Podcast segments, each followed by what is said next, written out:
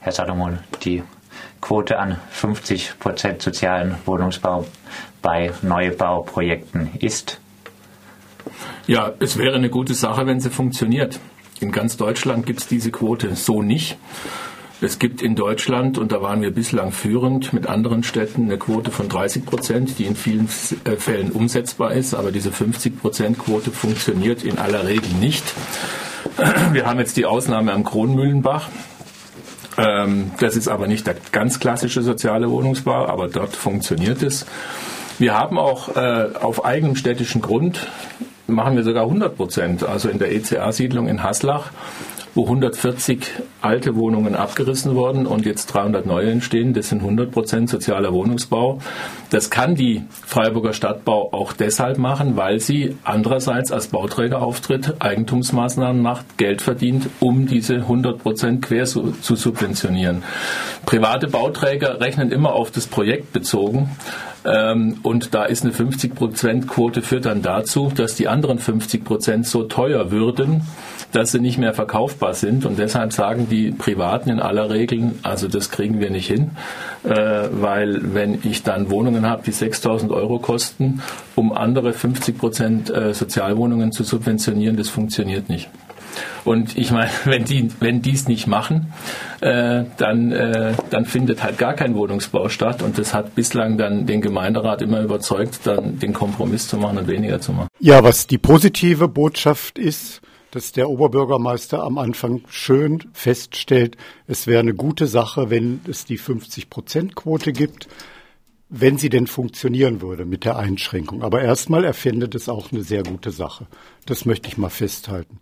Das andere ist die Ableitung, dass eine 50-Prozent-Quote in den anderen 50 Prozent nicht geförderten Mietwohnungsbau bei einem Objekt dann zu überhöhten Mieten führen würde, um dieses Defizit zu kompensieren, die beruht einfach auf einem Denkfehler und auch einer mangelnden Beobachtung der Marktlage. Die These stammt aus einer Empirika-Studie für die Stadt Freiburg, wo das festgestellt wird, kein Investor verzichtet auf Rendite.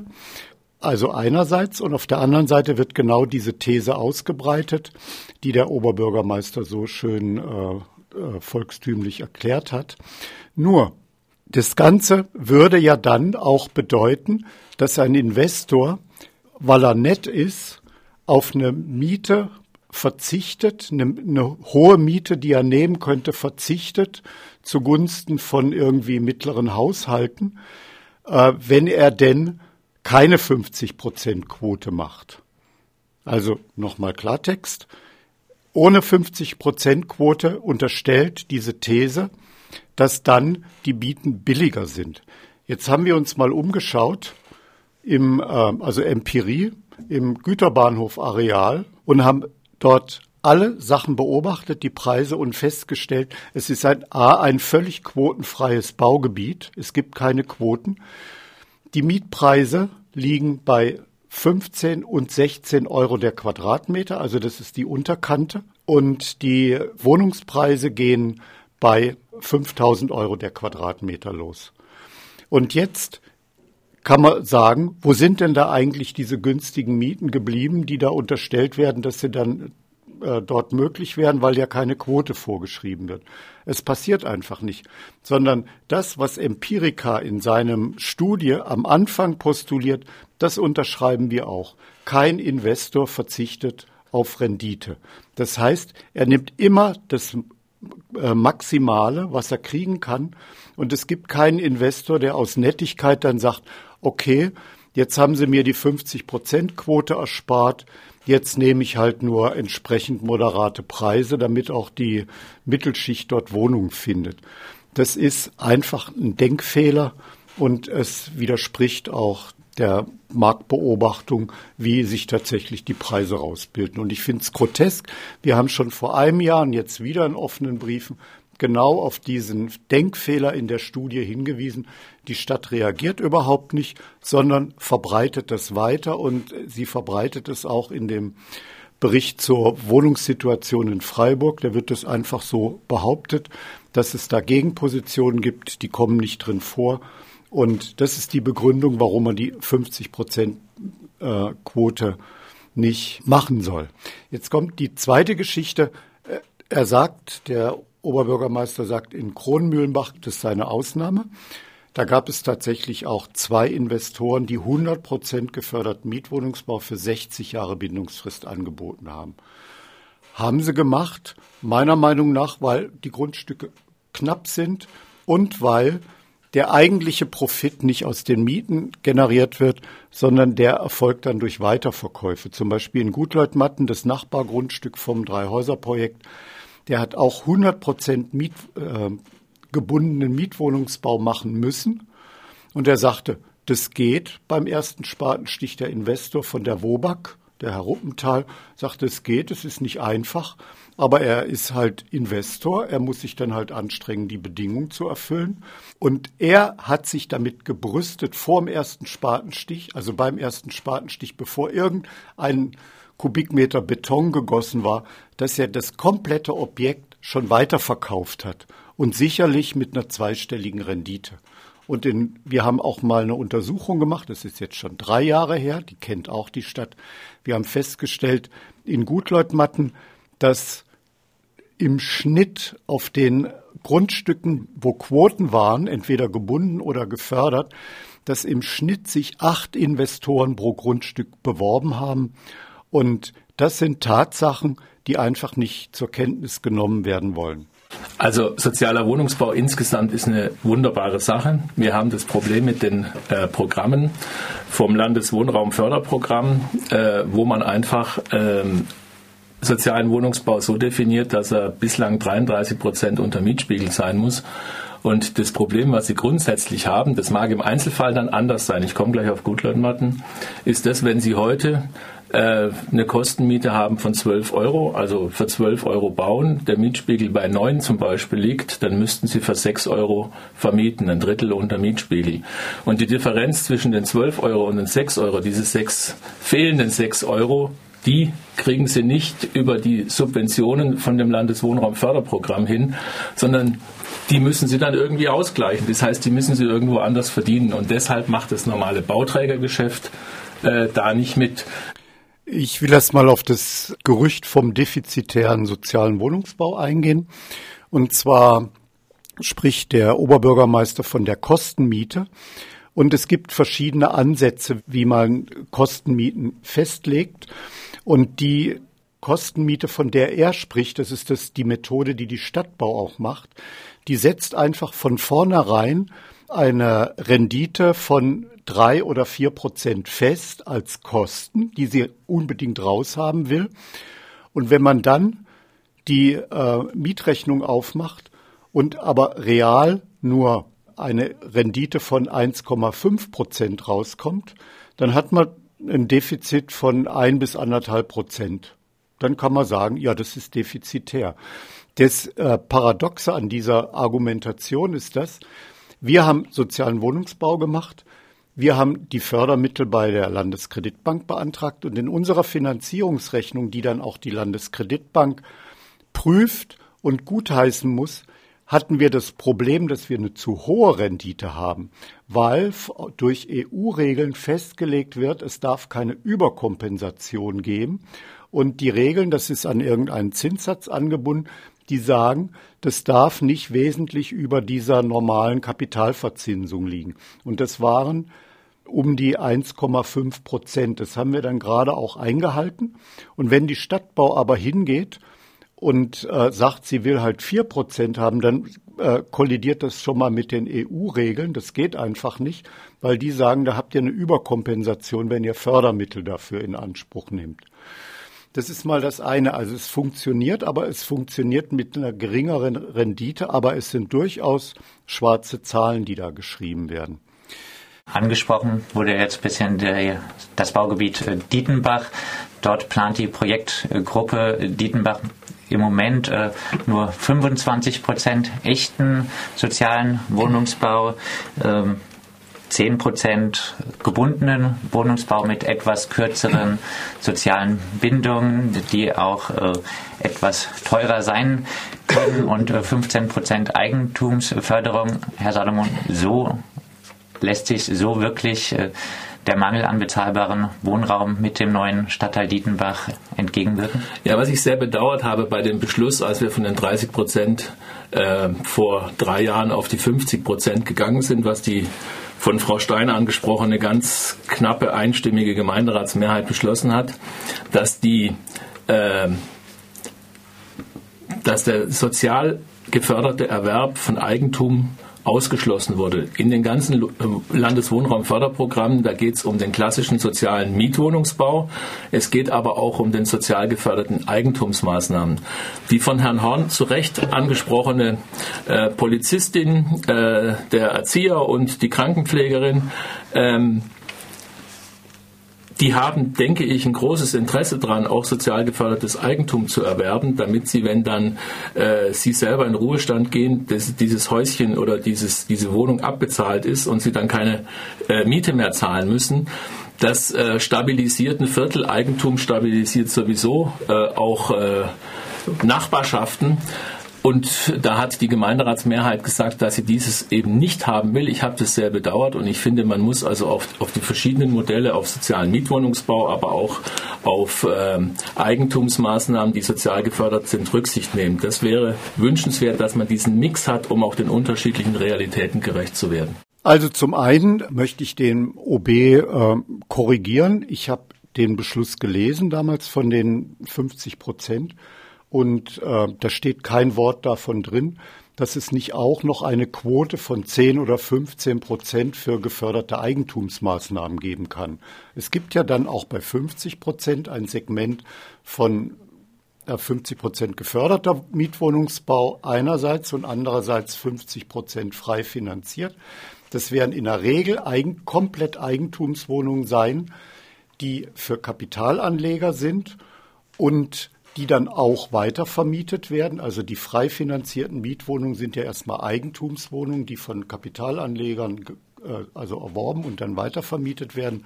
Und es spricht überhaupt nichts dagegen, dort ein Segment von 10 oder 15 Prozent geförderte Eigentumsmaßnahmen zu machen. Das ist mal das eine. Und er sagt, es sei damit ausgeschlossen worden. Das ist eben überhaupt nicht richtig. Das andere ist, im äh, Dietenbach wird gesagt, in der Gemeinderatsvorlage, diesem Bericht zur Wohnungssituation in Freiburg, wird zu Dietenbach gesagt, das sei eine bedarfsgerechte Quote. Wir haben geguckt, da steht kaum was da. Es sind keine Quellen, es sind eigentlich nur eine PowerPoint-Präsentation von einem Herrn Professor Harlander, aus der das abgeleitet wird. Es wird behauptet, wir möchten mal gerne sehen, wo ist denn eigentlich dieser Bedarf ermittelt worden? Wenn es da von einer bedarfsgerechten Quote geredet wird, die dann bei 25 oder 30 Prozent liegen soll. Nämlich einmal von der, es gibt neuere Studien von der Hans-Böckler-Stiftung, es gibt ältere Studien. Der Bedarf an geförderten Mietwohnungen ist deutlich höher, ähm, weil diese berühmte Feuerwehrfrau, der Krankenpfleger, oder Leute mit mittleren Einkommen, unteren mittleren Einkommen, die können natürlich auch in Mietwohnungen einziehen. Das ist auch oft der Regelfall. Wenn sie denn nicht das Eigenkapital 60 oder 80.000 Euro zurückgelegt haben, um sich in eine Eigentumswohnung einzukaufen, dann sind die auf Mietwohnungen angewiesen, genau diese Gruppe. Und man kann sich das in der Tabelle äh, ansehen. Da bekommt eine Familie mit also vierköpfige Familie, Vater, Mutter, zwei Kinder, die können ein Jahreseinkommen von 65.000 Euro haben. Wer verdient das denn von einer an eine Krankenschwester, die mit einem Feuerwehrmann verheiratet ist? Wer verdient denn 65.000 Euro im Monat? Also da muss man ja erstmal drüber kommen. Und von daher, wer ist durchaus 65.000 im Jahr. Ja, im Jahr ist das durchaus ähm, ein Bedarf vorhanden. Und das, was die ganzen Studien, diese Studie, sogenannte Studie da mit dieser Quotenvorschlag für Dietenbach überhaupt nicht berücksichtigt, ist folgendes. Das Dietenbach ist ähm, benannt worden als Stadtteil gegen die Wohnungsnot. Es ist eine Folge der Geschichte, wo damals auch der interfraktionelle Antrag zum Handlungsprogramm Wohnen kam, da wurde das gefordert, dass ein neues Baugebiet ausgewiesen wird. Und zwar aufgrund dieser Verdrängung im Bestand. Und diese Verdrängung gibt es nicht nur in dem, in dem ganz alten Altbaubestand, die gibt es ja nachgewiesenermaßen auch in den Neubaugebieten Vauban und Rieselfeld, wo man feststellen muss, da ist nur noch ein minimaler Bestand an geförderten Mietwohnungen. Und die ganzen ursprünglich mal geplanten geforderten Mietwohnungen sind jetzt alles Eigentumswohnungen und werden entsprechend verwendet, hochpreisig vermietet oder eigengenutzt. Und die ganzen Leute, die dort in den Stadtteilen verdrängt worden sind, für die war und ist der Stadtteil Dietenbach geplant. Und es ist kein Wort davon, dass man da eigentlich ein verstärkte, ein größeres Segment zur Verfügung haben muss, um diese Verdrängten unterzubringen. Und das heißt, wenn man sich die Zahlen anguckt und wir fordern da eine Untersuchung über den Bedarf, wenn man sich die Zahlen anguckt, kann man nur feststellen, es bedarf eigentlich gar nicht nur der 50-Prozent-Quote, sondern eines noch größeren Anteils an preiswerten Wohnungen, um diese Verdrängungsprozesse in den anderen Stadtteilen auszugleichen. Argumentation äh, der Stadtverwaltung wäre ja jetzt wahrscheinlich auch, auch nach dem Sparkassendeal und äh, den Infrastrukturerschließungskosten 50 Prozent sozialer Wohnungsbau plus dann eine Quote noch für geförderte Eigentumswohnungen. Das Ganze ist finanziell nicht darstellbar. Wieso ist das finanziell nicht darstellbar? Die Grundstückskosten sind genauso hoch, die dann äh, der Investor oder die Genossenschaft, die das übernimmt, bezahlen muss. Das war in äh, Gutleutmatten genauso. Man musste ja, wir, die wir da sozialen Wohnungsbau gemacht haben, wir haben ja dann durchaus diese Grundstückspreise zahlen müssen, die auch die Kosten für die Infrastruktur abgedeckt haben. Und eine andere Sache ist natürlich auch die, wenn man so einen großen Stadtteil macht, kann man ja auch schon mal ein bisschen überlegen, ob da nicht auch vielleicht Steuergelder für verwendet werden können. Das muss ja nicht alles über die Grundstückspreise umgelegt werden und dann letztlich von den Mietern gezahlt werden. Das ist ja eine gesamtstädtische Aufgabe. Sie sagen umgekehrt, dort, wo bislang äh, die hochpreisigen Quartiere sind, dort bräuchten wir sozialen Wohnungsbau. Da bin ich in der Sache bei Ihnen. Aber dort, wo der Quadratmeterpreis dann schon 1000, 1200, 1300 Euro kostet, da kriegen Sie sozialen Wohnungsbau zumindest mit den Programmen, die wir im Moment vom Land haben, überhaupt nicht dargestellt. Diese sozialen Wohnungsbauprogramme vom Land, die passen nicht auf so hochpreisige Städte wie wir. Wir müssen da Glück haben, dass wir da noch entweder eigenen Grund und Boden haben, was in den seltensten Fällen der Fall ist, oder so ein Instrument wie die Freiburger Stadtbau haben, die einfach dann äh, sowas realisieren kann, weil sie es woanders das Geld verdient und dann über die Gesamtbilanz ausgleichen. Der Oberbürgermeister beschreibt sehr schön Gentrifizierungsprozesse. Er erfasst nicht nur die Stadtteile östlich der Bahnlinie. Das war zum Beispiel bei der Johann Sebastian Bach Straße, wo da die Häuser der Stadtbau abgerissen werden sollten. Da hieß es, östlich der Bahnlinie ist aufgrund der Grundstückspreise kein sozialer Wohnungsbau mehr möglich. Ich habe gerade das Beispiel ja genannt, auch in äh, Vauban und im Rieselfeld sind die Grundstückspreise mittlerweile auch genauso hoch. Das sind mit die teuersten Stadtteile außer Her äh, neben Herdern, die dort gehört zu den drei teuersten Stadtteilen. Das ist äh, Gentrifizierung und Verdrängung. Die steigen einfach. Und dagegen steuern, da muss man gegensteuern. Da kann man nicht sagen, das ist halt so. Ähm, bei der Johann Sebastian Bach Straße hat die Stadt damit argumentiert, dass es eben aufgrund der hohen Grundstückspreise nicht geht. Wem gehört es? Hat das Grundstück gehört? Das war die städtische Stiftungsverwaltung, die den Erbbauzins eben erhöhen wollte.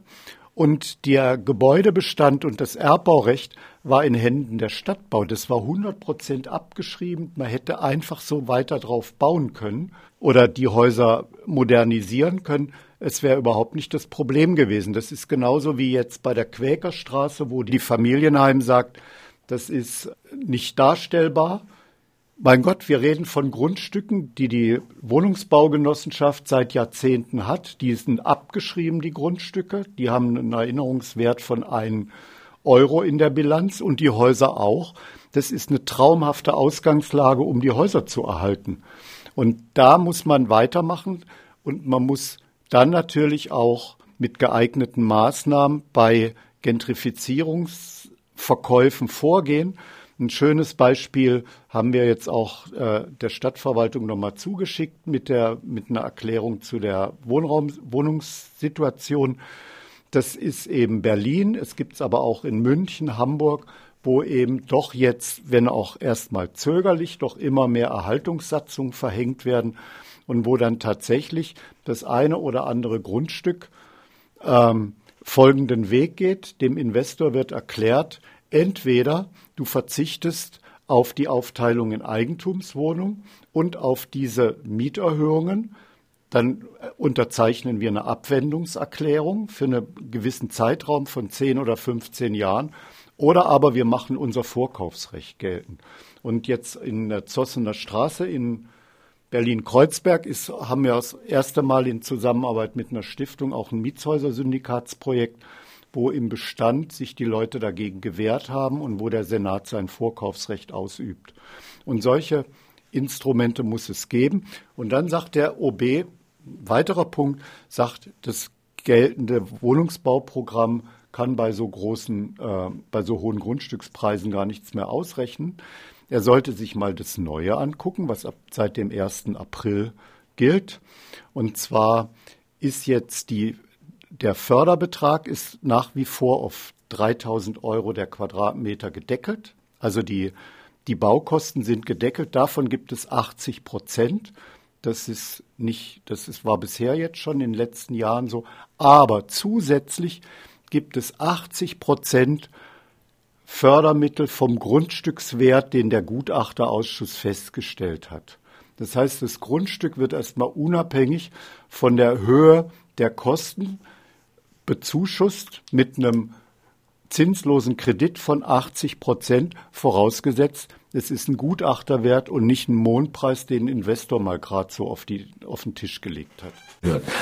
Die äh, Johann Sebastian Bach Straße, das waren Einfachstwohnungen aus den 50er Jahren, von denen klar war, dass sie so wie sie zugeschnitten sind, eigentlich heute nicht mehr vermietbar sind. Es war natürlich schon so, dass die Leute, die drin gewohnt haben, gesagt haben, wir fühlen uns wohl, wir wollen nicht raus, aber eine Wohnungsgesellschaft muss auch gucken, dass ihr Wohnungsbestand äh, saniert und modernisiert wird und auch vermietbar ist dauerhaft. Alle diese Menschen, die dort nicht mehr wohnen konnten, haben eine andere günstige Wohnung der Freiburger Stadtbau angeboten bekommen und äh, wurden auch weitervermittelt. Das ist gar keine Frage. Dort ist neuer Wohnraum entstanden für junge Familien in Herdern. Jetzt hat es geheißen, es wäre doch gut gewesen, wenn man dort in Herdern diesen klassischen sozialen Wohnungsbau auch gemacht hätte, hat die Freiburger Stadtbau gesagt, ist bei diesen Grundstückspreisen so nicht darstellbar. Solche Wohnungen wie in der Johann Sebastian Bach Straße wären einfach vom Zustand und der Größe her auf Dauer unmöglich vermietbar. Es ist dieselbe Situation wie in der Quäkerstraße. Da wird genau das Gleiche gesagt. Äh, die sind äh, auf Dauer nicht zu halten. Da hat ja die Vorstandsvorsitzende der Familienheim gesagt, da kann man noch nicht mal an die Wand eine Wärmedämmung dran machen oder das Dach bricht zusammen. Also völlig unhaltbare Behauptung. Und ähm, man geht einfach drüber weg, dass die Leute, wie jetzt der Oberbürgermeister ge selber gesagt hat, in der Johann Sebastian Bach Straße sich wohlgefühlt haben und warum kann man diese Wohnung nicht halten, nach und nach vielleicht auch ergänzen oder so? Warum muss man die komplett abreißen? Es gibt genügend Aufgaben. Wir hatten es ja gerade davon, wer baut eigentlich auf Dietenbach diese ganzen Bauflächen. Da sind die Aufgaben der nächsten Jahre. Da sollte man die Kräfte drauf konzentrieren und den bezahlbaren Bestand, der wird noch auf Jahrzehnte hindurch benötigt werden von Leuten, die sich da durchaus wohlfühlen, die günstige Mieten haben wollen und wo man die Häuser auch noch behutsam modernisieren und energetisch nachrüsten kann. Die Freiburger Stadtbau wäre natürlich froh, wenn wir ihr äh, das geben könnten, was wir in den letzten Jahren auch schon mal gemacht haben, dass wir ihr das Eigenkapital stärken. Deshalb lassen wir ja den Gewinn, den die Freiburger Stadtbau macht, auch im Unternehmen, den haben wir nie abgeschöpft. Den Gewinn braucht sie auch um genau diese ganzen Maßnahmen realisieren zu können, weil auch die Freiburger Stadtbau, wenn sie Wohnungen baut, braucht Fremdkapital. Das heißt, sie geht zur Bank, holt sich einen Kredit, da braucht sie entsprechend Eigenkapital und wenn sie das nicht hat, werden die Kredite teurer und die Mieten teurer. Und deshalb müssen wir alles tun, um die äh, Stabilität der Freiburger Stadtbau finanziell auch zu stützen. Deshalb wird es weiter Anpassungen auch an den Mietspiegel geben. Aber Mietspiegel heißt nicht Durchschnittsmiete, sondern Mietspiegel heißt die jeweils vergleichbare Wohnung. Ähm, im, im, unmittelbaren Umfeld und deshalb sind die Mieten in Weingarten jetzt zum Beispiel bereits an den Mietspiegel ähm, herangeführt worden und werden in Weingarten nicht mehr erhöht. In Stühlinger sieht es so aus, als wären sie auch nicht mehr erhöht, aber es gibt andere Stadtteile, wo es da noch Spielraum gibt. Ich weiß, das äh, finden viele unangenehm, aber eine ökonomische äh, Logik gehört also auch bei sozial verantwortlichen Unternehmen einfach dazu. Davon kann ich die auch nicht befreien.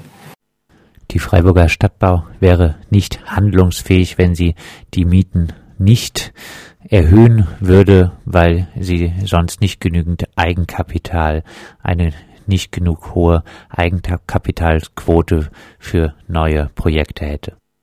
Natürlich kann man so vorgehen wie die Stadtbau und sagen, ich muss das Eigenkapital, ich brauche mehr Wohnungen, das Eigenkapital muss ich selber verdienen ähm, und muss deswegen die Mieten erhöhen. Das ist ein Pfad und ähm, das ist aber die Frage, ob das notwendig ist so wie es dargestellt wird. Und wir glauben, dass es eben nicht notwendig ist. Und wir können das auch nachweisen. Ähm, wir haben Eigenkapital kommt zu, zustande eben nach der Methode Stadtbau durch ähm, eben einen, äh, Gewinnrücklagen. Eine andere Methode ist das, was Aktiengesellschaften machen. Die nehmen geliehenes Geld, die versorgen sich mit geliehenem Geld da gibt's aber keine äh, Darlehensurkunde, sondern auf dem Papier Schuldzettel steht Aktie drauf. Da wird Geld eingesammelt. Dasselbe machen übrigens auch Genossenschaften. Da steht dann nicht Aktie drauf auf dem Papier, sondern Geschäftsanteil einer Genossenschaft. So wird das Eigenkapital erzeugt. Sonst wären diese riesigen Genossenschaftsbestände überhaupt nicht zustande gekommen, wenn man das nicht so gemacht hätte, weil äh, man muss ja mit den ersten Häusern, da hat man ja noch gar kein Eigenkapital generiert. Und diese Methode könnte auch die Stadtbau anwenden. Die könnte auch eine GmbH und Co. KG machen, sagen den Leuten hier, wir zahlen euch drei Prozent, die wollen sie ja immer Rendite haben, die zahlen wir euch oder auf Dauer, das hat ja eine Wertsteigerung auch die Papiere, wir kaufen damit Grundstücke und holen dann Kapitalanleger. Macht die Stadtbau nicht, wird sie ihre Gründe haben. Wir können das nicht. Wir stehen als jetzt Mietshausprojekte, als kleingenossenschaftliche Projekte vor der Frage, wir wollen Häuser bauen, wir haben kein Eigenkapital. Ja, was machen wir? Wir machen keine Aktiengesellschaft, wir machen keine Genossenschaft, wir sammeln halt Direktkredite ein. Und damit haben wir Eigenkapital, das müssen wir auch verzinsen.